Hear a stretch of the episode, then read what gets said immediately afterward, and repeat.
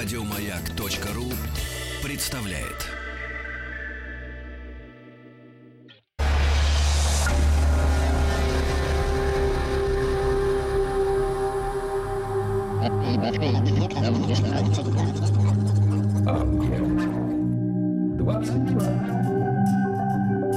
Объект 22.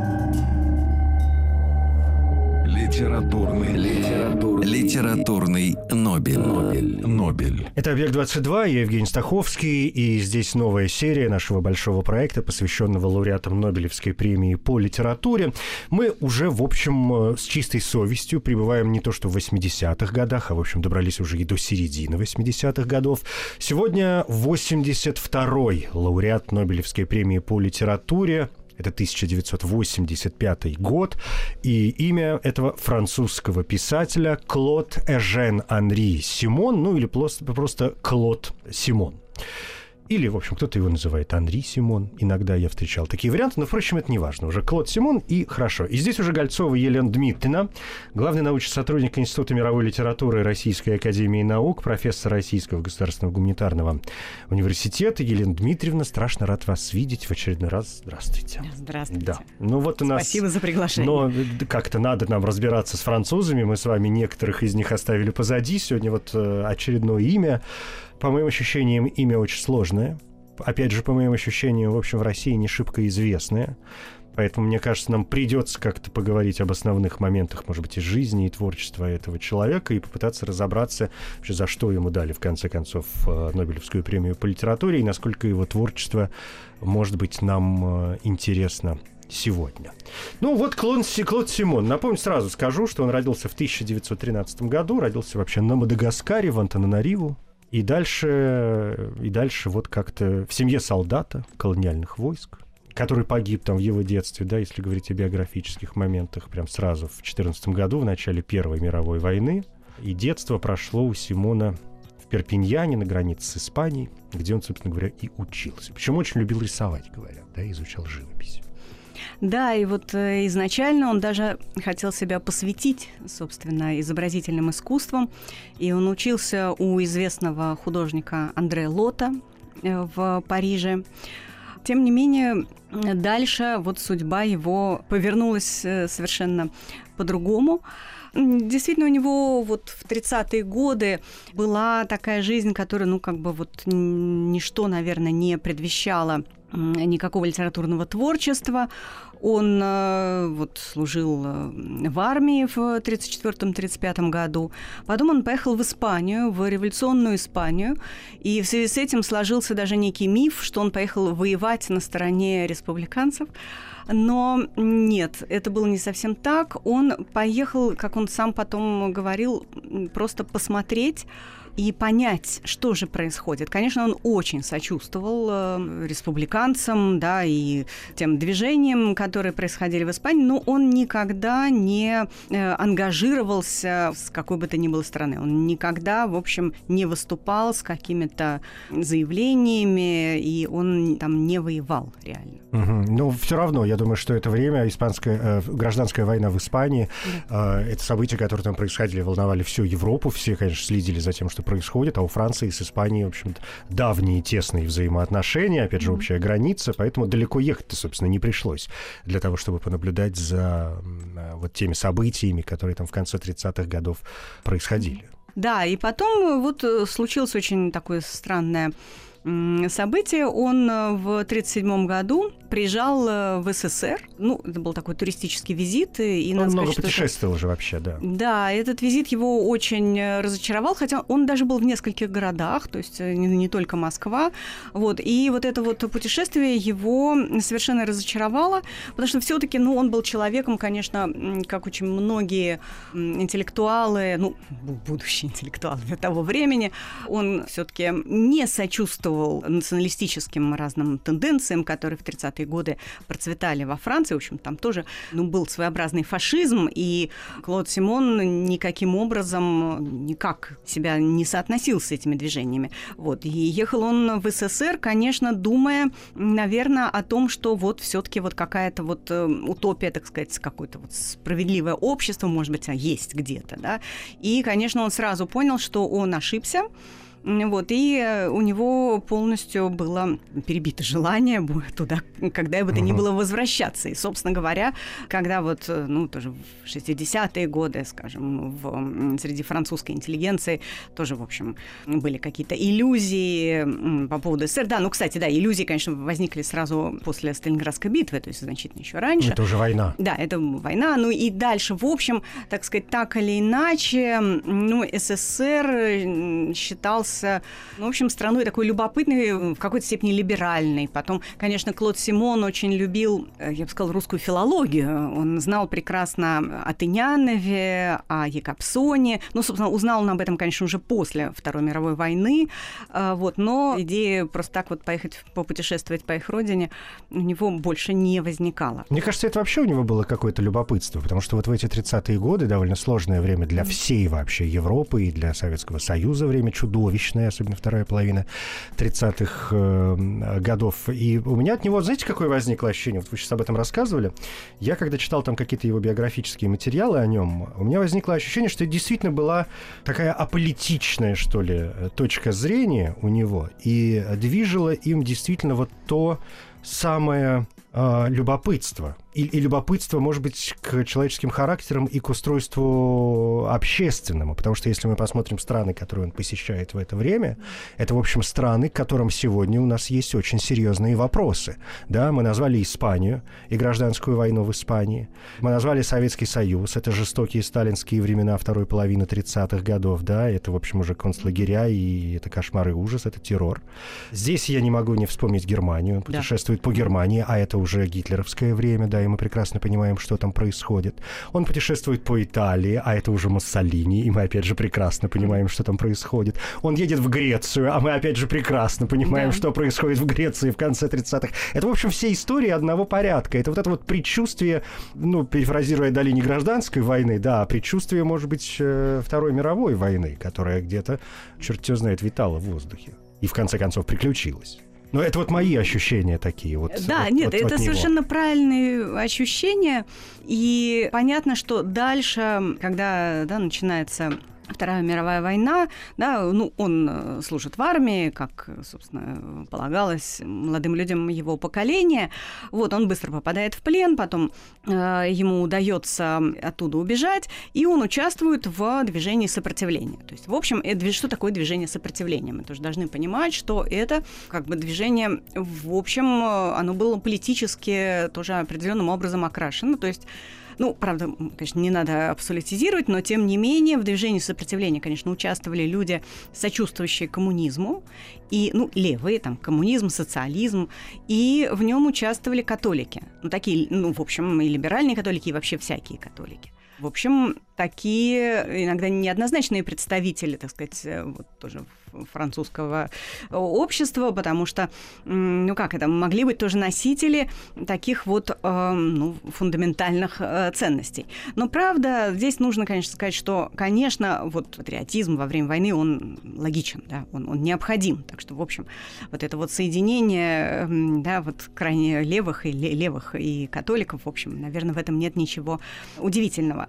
Вот, но это все к чему? К тому, что вот этот опыт, который переживает Клод Симон вот в этот период, он, конечно, опыт, так сказать, является опытом человека, который, как бы, казалось бы, должен как-то политически себя определить. Клод Симон, вот я считаю, что он себя действительно определяет политически, но он себя определяет политически, не присоединяясь ни к какой политической партии. И он всегда э, утверждал, что он аполитичен. Это происходило и вот в ту эпоху, когда, собственно, вот его произведения начинают читать, да, а я напомню, что он пишет вот свой первый роман уже где-то он начинает их писать в конце 30-х годов, это роман «Шулер», потом он пишет несколько романов, в которых он как бы ищет стиль, и, в общем, эти романы, они не очень эм, известны, но, тем не менее, мы их перечислим. «Натянутая нить», «Гулливер», эм, «Весеннее посвящение в сан» и «Ветер». И вот э, как бы здесь он ищет себя, и он не может в этот момент, конечно, найти себе никакой публики еще ко всему прочему. И вот где-то к концу 50-х годов происходит некий переворот в его сознании, и он понимает, что вот он нашел свой стиль. И вот этот вот стиль, стиль, собственно, который заключается, наверное, ну, грубо говоря, в том, что он работает не с персонажем, он работает не с историей, не с вот какими-то анекдотами, да, не с какими-то вот э, историями в том смысле, что вот история, да, которая должна развернуться в каком-нибудь романе, там, не знаю, взаимоотношения между людьми и прочее. А он вроде бы работает э, со словом как поэт. С формой, бы. со стилем. Вроде бы, да, угу. со, со стилем, с чистым словом и прочее. Вот, и так он эм, вот выпускает э, свой роман, который называется «Трава» в 1958 году.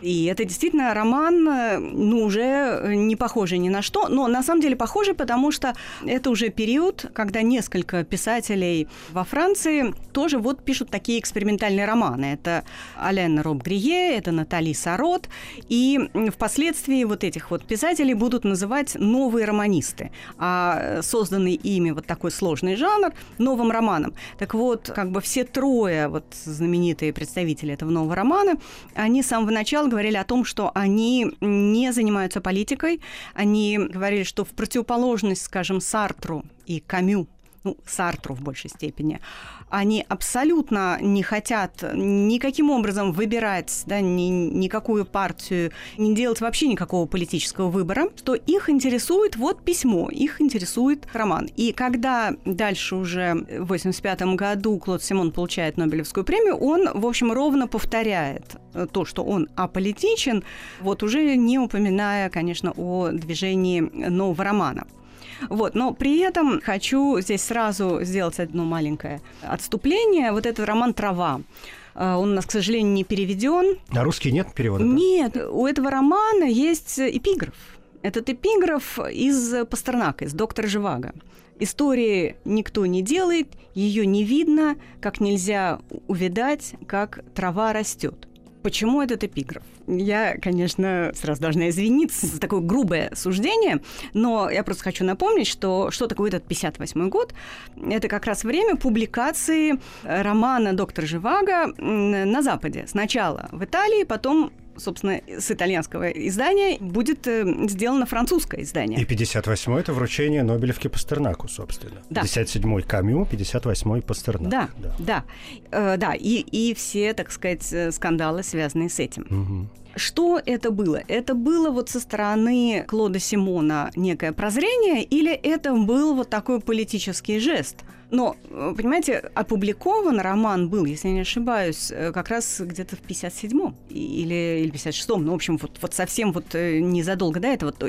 А роман «Трава» он начинается, собственно, как многие романы Клода Симона, он как бы берет эпиграф, и эпиграф – это вот такая тема а потом из этого эпиграфа отдельные слова обыгрываются буквально вот в первых фразах романа. И роман э, вот как раз начинается, собственно, со слова «никто», роман «Трава». И понятно, что, э, наверное, все-таки сначала был эпиграф, а потом от него Клод Симон начинает писать этот роман. То есть он и как бы скандала с Нобелевской премией еще, еще не было. Ну вот почему Пастернак? И мне кажется, что здесь, в общем, есть какая-то вот очень такая странная политическая э, подоплека. Но, естественно, что когда мы читаем роман, там ничего не про Пастернака нет, не про скандалы, это совершенно, совершенно очевидно. Ну вот, но что-то политическое здесь вот так вот как- как-то просматривается. Что это, интуиция или это что-то осознанное, сказать действительно невозможно. Наверное, здесь не надо делать каких-то очень прямых параллелей. Вот, но вот, тем не менее, вот такой вот факт. И это вот как раз, собственно, начало, как считаю исследователь, ну хотя, вы знаете, это тоже очень трудно сказать, э, потому что Клод Симон все-таки изначально писал такие очень сложные произведения, но вот уже э, трава, она, ну вот, очевидно, свидетельствует о том, как будет писать взрослый, так сказать, такой зрелый э, Клод Симон. Вот, поэтому вот символично, что все начинается вот с такого романа. С этим интересно разобраться дополнительно. Да. Вы э, после вот этого монолога практически дали мне несколько... Да, нет, это очень хорошо. Вы дали просто мне несколько путей, несколько зацепок, по которым мы можем э, идти дальше. Потому что, во-первых, э, вы упомянули несколько имен, ну и, скажем, имя того же Алена Роб Грие, который, как мне кажется, он даже в России более популярен, например, чем Клод Симон. Но, может быть, благодаря еще тому, что он был там не только писателем, потому что он работал в кинематографе, да, он ставил фильмы и снимался э, в картинах, там, в своих собственных картинах, и вообще Ален Роб Грие в первую очередь известен тем, что он э, написал сценарий к великому фильму в прошлом году в Маринбаде. Это уже дорогого стоит. И вот давайте вот, вот куда пойдем. Все, понял я. Вы произнесли очень важные слова. То, что Клод Симон относится к вот этому ну, направлению, не направлению, но то, что мы называем антироманом или новым романом, к которым, опять же, вот относится, да, и Роба Грие, и Мишеля Бутора, и вы там назвали еще несколько имен. Мы можем немножко подробнее поговорить, что это за система такая, что это за новый роман, что это за антироман, в, в чем это анти выражается? Да, вот э, Клод Симон, на самом деле, когда ему говорили, что вот э, вы являетесь великим представителем нового романа, то он э, всегда, в общем, очень смущенно на это реагировал и говорил, что нет-нет, он не принадлежит к, к новым романистам, но что это были люди, ну, собственно, когда он говорил, они еще были живы. Это люди, с которыми ему было интересно общаться, и которые, в общем, в большой степени были его единомышленниками в понимании, что такое литература. Ну, новый роман – это такое течение во французской литературе, которое возникает где-то в конце 40-х годов. И, наверное, вот эта вот э, попытка назвать каким-то образом вот это течение, э, она принадлежит Сартру, который в конце 40-х годов э, называет роман Натали Сарот антироманом. И, собственно говоря, вот с этого момента как бы вот это вот понятие антиромана каким-то образом возникает, при всем том, что Сартер, он, ну, скажем, то, что он предлагал, да, как, как романное творчество – а к этому времени выходят, уже вышли, да, «Тошнота» и вот его эпопея «Дороги свободы». В общем, это оба произведения написаны в таком достаточно традиционном стиле. И дальше, собственно, сам Сартер писать романы не будет, а напишет э, только вот такое вот э, очень специфическое автобиографическое произведение «Слова» уже в 60-е годы. Так вот, когда в конце 40-х годов возникает вот это вот понятие антироман, в общем, на него никто не обращает внимания. Так же, как и на Натали Сарот. Но дальше постепенно, собственно, вот выкристаллизовываются еще несколько писателей, которые понимают, что, а вот почему бы, собственно, тоже не писать вот в таком же стиле. Тем более, что конец 40-х годов для Франции это время, когда возникают э, такие неоавангардистские движения в литературе и в театре. И, в принципе, вот такая вот литература действительно авангардного плана – она э, пользуется ну, некоторым спросом, во всяком случае, на такие театральные постановки э, эм, приходит достаточно много публики. Ну, насчет чтения это немножко более сложная ситуация, но, но тем не менее вот эта ситуация была. И тогда вот э, Роб Грие, Ален Роб Грие выпускает свои книги, там вот «Ластики», потом «Лабиринт» или «В лабиринте», как у нас переводят, потом вот его, наверное, такой самый сильный роман «Ревность», кстати, который который очень э, был любим Клодом э, Симоном и так далее. Натали Сарот тоже продолжает э, писать вот в духе, так сказать, еще более радикальном, чем это был вот этот вот портрет неизвестного, о котором Сартер вот как раз сказал, что это антироман. И Натали Сарот там пишет и «Золотые плоды», и э, «Вы слышите их», тоже такое вот э, специфическое произведение, которое вот ни один человек, приученный к классической литературе, просто даже романом не назовет. Ну, вот. ну и, конечно, Мишель Бютор, вот он создает э, вот этот свой роман «Изменения» и прочее. Что объединяет этих писателей? Этих писателей объединяет то, что по сути дела, они создают некую новую риторику, я бы сказала, романа.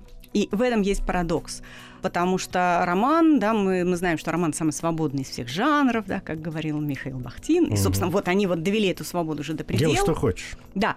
И, собственно, что такое эта новая риторика? Это отрицание традиционного персонажа. То есть, что такое традиционный персонаж в классическом э, романе? Это персонаж, о котором читатель в конечном счете должен очень много всего знать. Он должен знать, а почему этот персонаж такой, ну, грубо говоря, откуда он взялся, там, кто у него мама с папой, да, вот какая, как бы, это персонаж, у которого есть в какой-то степени предыстория. Ну, может быть, не мама с папой, но еще какие-то обстоятельства. Я позволю сейчас да. вам немножко помочь в этом смысле или помочь нашим слушателям, чтобы они понимали, потому что мы говорим, я напомню еще раз, о Франции. Мы говорим о французских писателях, да, мы вспомнили там Сартра, Камю, Бютора, Роб Грие, Сарот, в данном случае говорим о Клоде, э, Симоне. А что такое французский роман вообще? Это в первую что такое французский классический роман? Это же Бальзак. Да. Это же Бальзак. И та же Натали Сарот говорит, Бальзак — это музей.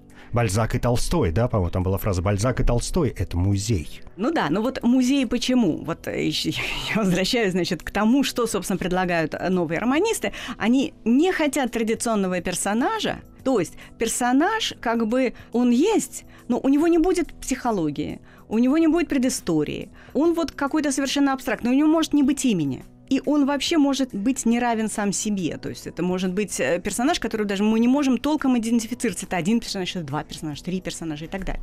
Это первое. И второе, тоже очень важно, это то, что это роман, в котором, по сути дела, нет истории. Нет, ну, вот того, что называли наши формалисты фабулой.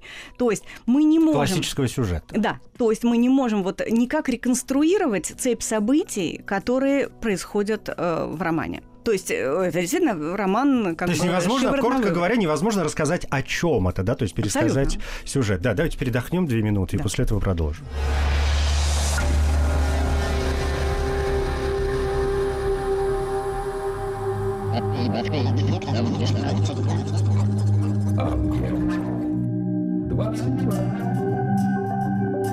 Объект 22. Литературный, литературный, литературный Нобель. Нобель. Нобель. Это «Объект-22», я Евгений Стаховский, и сегодня продолжаем разбираться с лауреатами Нобелевской премии по литературе. 1985 год, французский писатель Клод Симон нас занимает. Здесь Елена Дмитриевна Гольцова, главный сотрудник Института мировой литературы Российской Академии Наук. Мы вот остановились на том, что произведение, которое относится к жанру нового романа или антиромана, по-моему, Сартер, кстати, ввел этот термин в литературу или в литературоведение, точнее, в филологию, короче. Так вот, люди, которые писали эти романы и эти книги, совершенно невозможно пересказать, собственно, о чем они, да, вот та самая фабула, вот это слово прекрасное, которое вы произнесли. То есть скажи, попроси я вас сейчас рассказать, что происходит в романе «Трава», я думаю, что мы все столкнемся с большими Нет. Э, затруднениями. Нет, не да. Расскажу. Угу. Да, ну вот, наверное, нужно здесь упомянуть о том, что все-таки вот новый роман был в какой-то момент э, представлен нашему отечественному читателю, причем о нем сразу очень много говорили. И сначала, ну, в советские времена, в 60-е годы всячески ругали, говоря, что это вот такой формализм. формализм был ругательным словом. Вот. А потом все мечтали, в общем, так или иначе перевести, потому что советская интеллигенция скучала почему-то сложному. Мне кажется, что действительно было такое засилье такой простой литературы. Вот, ну, хорошо, в 60-е годы вот про чувства еще вот как-то вот, да, стали, наконец, много писать. Но, в принципе, хотелось вот э, действительно чего-то сложного, чего-то, может быть, какой-то очень изысканной красоты и так далее. И вот на вот этом вот, собственно, совершенно осознанном э, интересе к э, ну, практически нечитабельным текстам, вот возникает, ну, тем не менее, достаточно поздно, в 1983 году, вот эта вот знаменитая книга, в которой э, на русском языке были представлены четыре романа. Собственно, вот Роб Грие в «Лабиринте», Натали Сарот, вы слышите их. Вот Клод Симон «Дороги Фландрии». Вот, собственно, это первый такой большой э, роман. Первый, я бы сказала, и, наверное, последний пока в нашем контексте большой роман, переведенный на русский язык.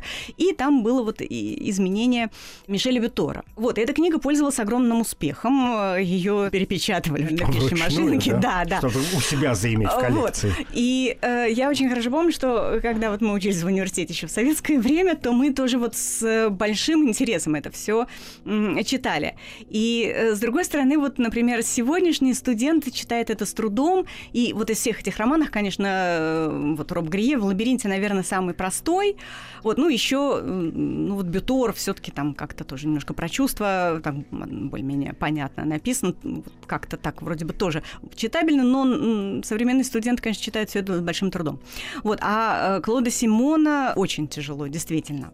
Вот, но, тем не менее, хочу сказать, что на русский язык все-таки у нас переведен вот, вот этот вот новый роман, явно новый роман «Дороги Фландрии», и уже поздний роман, но ну, это такое очень небольшое произведение, оно такое полулирическое, можно сказать, пол полуроманное, хотя, в общем, все лирично в творчестве Клода Симона. Вот, это его книга «Приглашение». И «Приглашение», вот, которая была издана уже после того, как... О, вот вы взяли ее с собой. Да, можно я, я, можно я полистаю? Да. Пока вы да. будете рассказывать, я заодно параллельно посмотрю, что здесь. Да, и, собственно, вот эта книга, она возникает после того, как Клод Симон э, уже получил Нобелевскую премию его приглашают в СССР. 87 год, да. Да, угу. его пригласили в СССР, еще это был Горбачевский СССР, на съезд, э, там вот международный съезд писателей. И Клод Симон вот э, посмотрел на все на это и вот написал вот это вот произведение. Которым... Почему? Это роман. Ну, в общем, это роман. он, он я должен сказать, он очень небольшой, небольшой здесь 100 каких-то 20 э, да. страниц, причем э, книга небольшого формата, и она не то, что прям испещрена словами, буквами и фразами, нет, здесь буквально по 10 э, строчек на каждой странице, ну вот такое у нее хитрое оформление, очень любопытно. Да, ну вот дело в том, что и вот во французском варианте там как бы тоже э, вот это вот деление, да, на такие вот разделы, да, оно тоже было, естественно, естественно, потому что это не прихоть э, нашего издателя. Вот, но это произведение, понимаете, это поздний Клод Симон он э, уже э, не ищет себя, он уже себя нашел, и вот этот вот э, стиль, он пытается, э, конечно, я, я не знаю, он, конечно, никогда не писал для широкой публики. Ему, вообще говоря, деньги были не нужны для того, чтобы э, вот жить. Вот у него было такое небольшое состояние, которое ему оставили по наследству, и, э, собственно, он вот жи, у него была достаточно спокойная жизнь, то есть он не был вынужден вот писать ради того, чтобы срочно заработать какие-то деньги. Ну вот, но здесь он все-таки он пишет достаточно просто по сравнению с тем, как он писал э, раньше. И для нашего читателя, я прекрасно понимаю, почему стали переводить эту э, книгу, потому что ее перевели, в общем, в эпоху уже новую. И ее перевели, потому что думали, что вот наш э, отечественный читатель будет узнавать какие-то реалии, которые там описаны, и поэтому как бы ему будет легче это читать чем, скажем, «Дороги Фландрии», Потому что все-таки, ну, «Дороги Фландрии» — это произведение, в котором э, Клод Симон, ну, так или иначе пишет о войне, о своем опыте, собственно, вот... Но у него вообще очень многие произведения, чуть ли да, не все, так или иначе, связаны войны. с войной. Да. да, и для Клода Симона, понимаете, и это ведь очень искренний был порыв. Он не занимался каким-то вот чистым экспериментаторством. Он писал всегда о себе о своем опыте, о своем опыте, в общем, тяжелом, а, опыт войны, да, и как он потом говорил, что а почему такие вот э, выбирал он темы, почему вот война, и почему вдруг вот про Советский Союз решил написать, что это за жест. Потому что после того, как он получил Нобелевскую премию, его приглашали в самые разные угу. страны и так далее, но вот его поразило вот это вот, э, собственно, уже Горбачевский этот Советский Союз. А, вот, он сказал, что вот его поражают вот те страны, да, те, те места, где вот действительно происходят какие-то такие вот эм, существенные, в общем, страшные события, как то война и революция. Все-таки в его сознании вот, эм, вот такие вот события, это очень важные были события.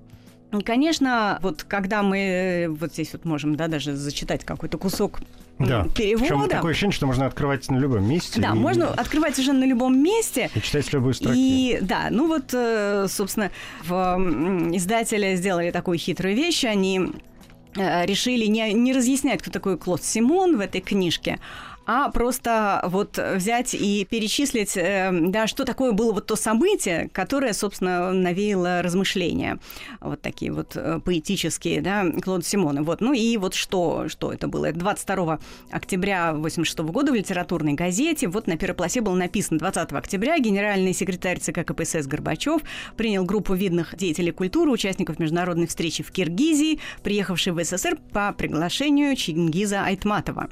В беседе приняли участие Болдуин, писатель США, Джеймс. Джеймс судя Болдуин, всему, да. Вот, затем еще один Болдуин, который актер США. Эм, Дэвид, Да. судя по всему. Да, да, Кемаль, турецкий писатель. э, Кинг, э, Стивен. нет, президент римского клуба Великобритания, вот, и так далее, и в том числе Тыкле, художник из Эфиопии. Мы, честно говоря, не, не очень представляем себе, кто этот э, художник. А Мы Эфиопию-то плохо себе представляем. Не то, что Эфиопию. говоришь, уже говорить о художниках. да. Вот, а вот, собственно, вот оно, вот как бы эм, Это была международная встреча всяких разных э, культурных деятелей, Да. которая прошла в э, ну, Советском Союзе тогда. Да, и вот что пишет эм, э, Клод Симон, я кусочек только. Так выглядят участники международных встреч или конференций, запечатленные в фотографиях в прессах.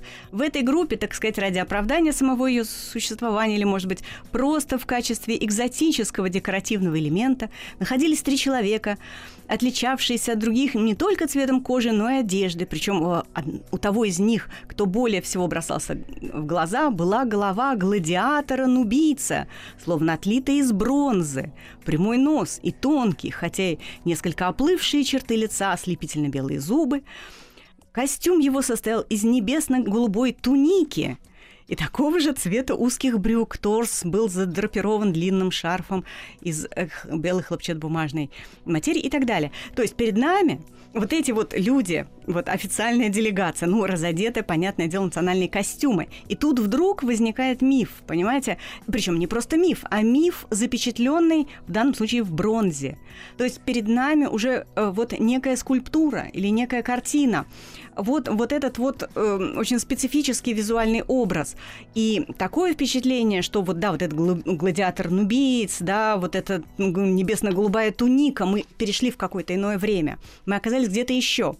Ну, с одной стороны, мы можем сказать, что это вот э, здесь описывается как если бы Клод Симон описывал, скажем, вот действительно скульптуры, там, произведения живописи и так далее. То есть то, что вот в науке называется словом экфрасис.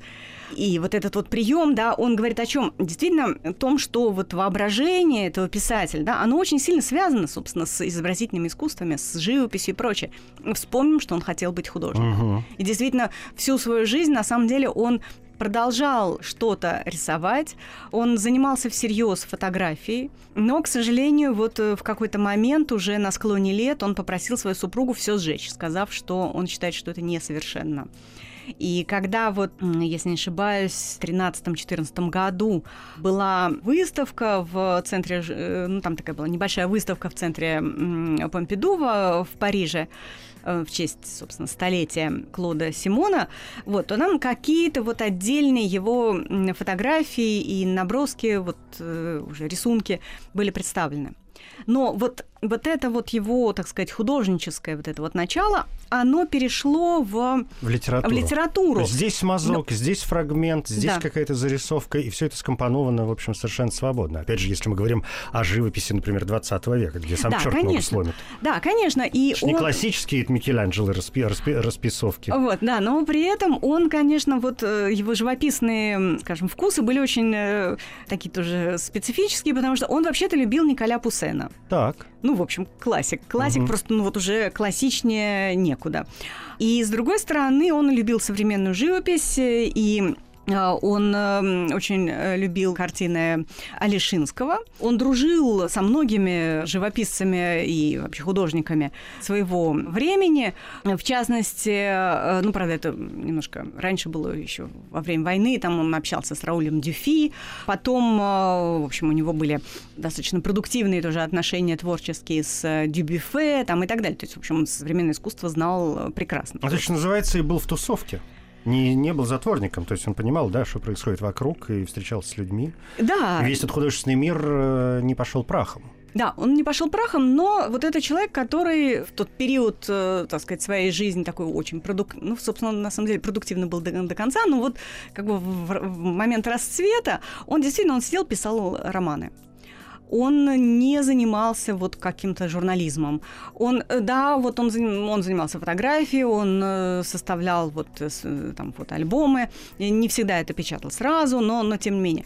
Вот его представления о творчестве, да, они проявлялись как? Ну вот действительно уже в поздний период он давал довольно много интервью, а так, э, о творчестве Клода Симона действительно можно было узнать вот благодаря новому роману, потому что начиная с 70-х годов такой был исследователь э, Рикарду, который, собственно, создал название «Новый роман». Угу. Это позднее, в общем. Так, давайте о Рикарду через мгновение, надо угу. как-то это переосмыслить.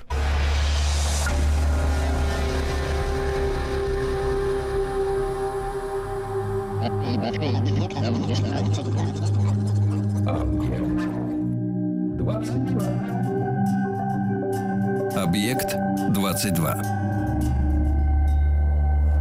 Литературный, литературный, литературный Нобель. Нобель. Нобель. Значит, Елена Дмитриевна, мы остановились на имени Рикарду, которое, мне кажется, кроме вас и еще трех специалистов, никому ничего не говорит. И который каким-то образом что-то попытался выяснить. И вы нам обещали поведать, что именно. Да, так вот, э, Рикарду, собственно, да, действительно, наверное, сейчас уже совсем неизвестный персонаж, вот, но он стал э, выпускать, собственно, сборники со статьями о новом романе и с некоторыми выступлениями новых романистов и просил их специально для этих сборников писать. Это не для того, чтобы, опять-таки, заработать uh-huh. деньги, а для того, чтобы вот как бы продемонстрировать вот эту новую, да, какую-то школу в э, литературе.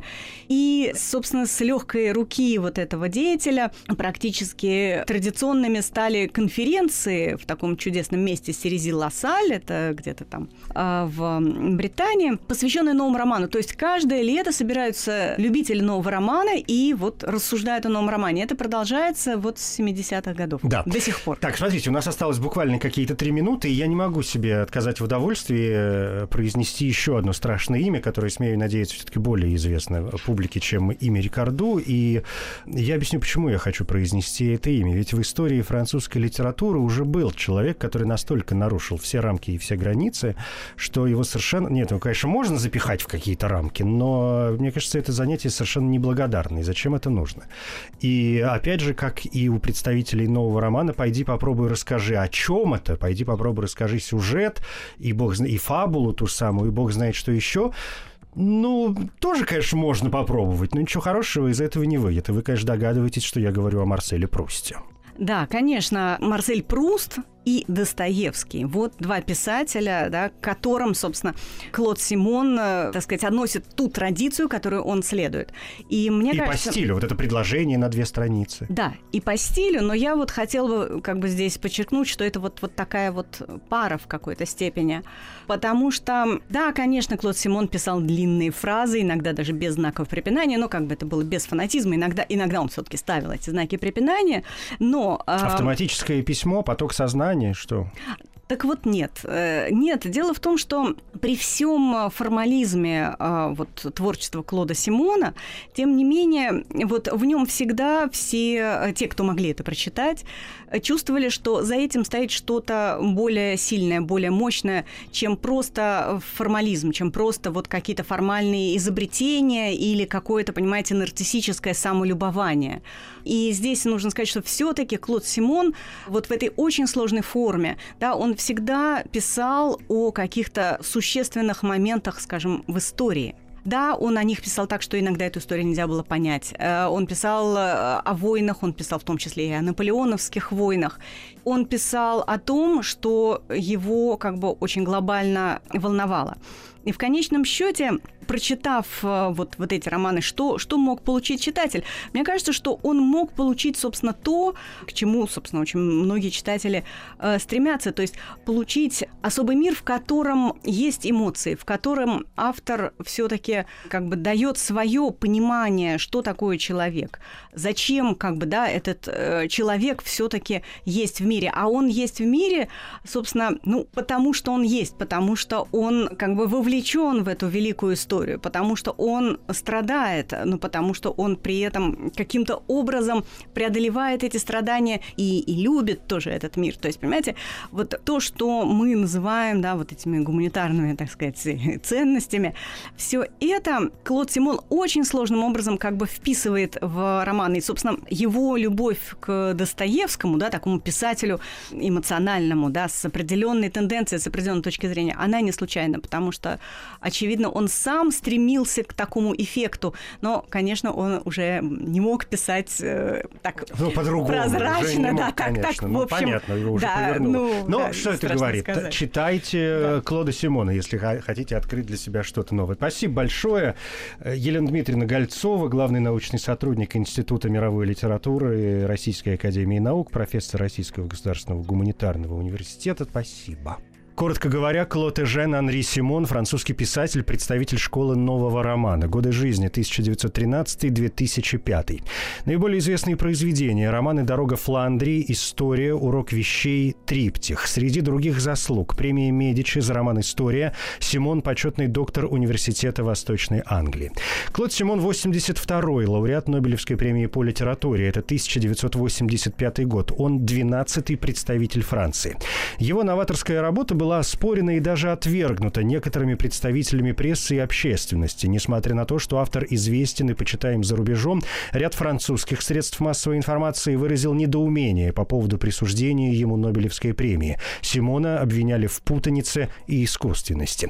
В речи по поводу вручения премии Симон отметил «Я теперь старик. Как и у многих других, первая часть моей жизни была довольно беспокойной.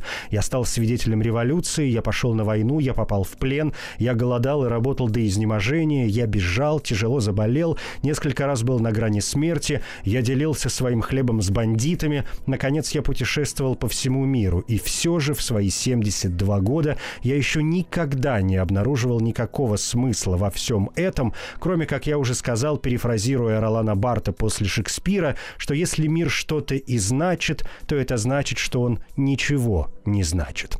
Премия Клоду Симону вручена с формулировкой тому, кто в в своем романе сочетает изобразительность поэта и художника с углубленным осознанием времени в изображении состояния человека.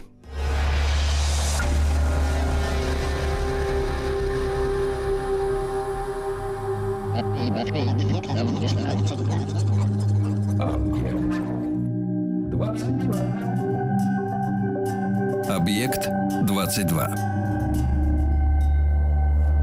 Литературный, литературный, литературный Нобель. Нобель. Нобель. Еще больше подкастов на радиомаяк.ру.